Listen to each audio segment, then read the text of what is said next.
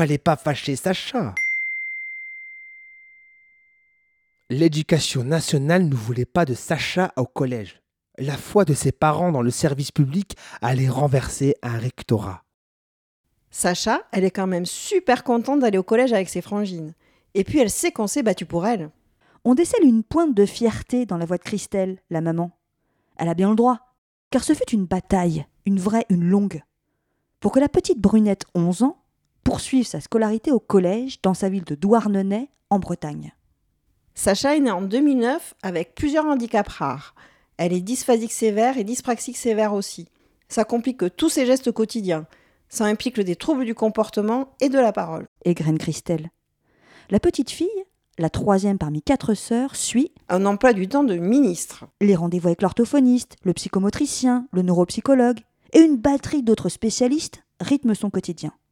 N'empêche, elle suit une scolarité classique.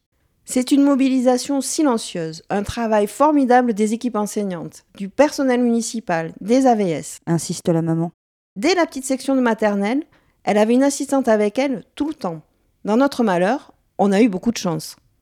Sacha progresse, s'accroche, redouble son CE2, mais avance. Sauf que l'horizon ressemble à un mur. Pas la moindre classe spécialisée dans les collèges du coin.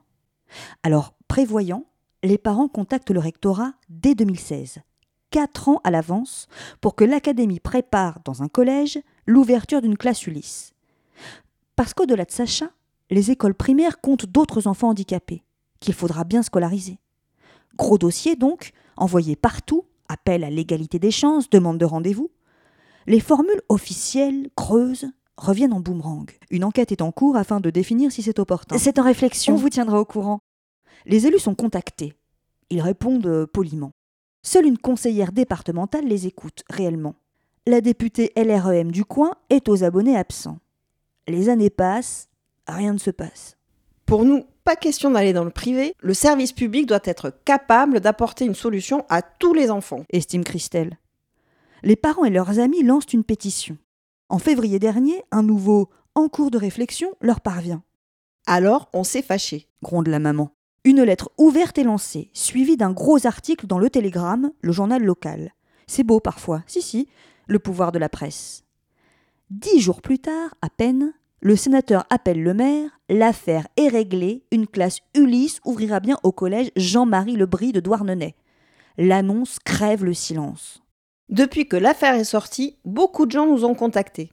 Des parents qui étaient dans le même cas que nous, mais qui, fatigués, avaient laissé tomber, d'autres qui n'avaient pas pu faire les démarches. Je ne suis pas naïve. Je ne pense même pas que le rectorat ait mené son étude. Si ça a basculé, c'est parce qu'on n'a pas lâché. Faut jamais désespérer. De toute façon, quand on a un enfant handicapé, c'est comme ça.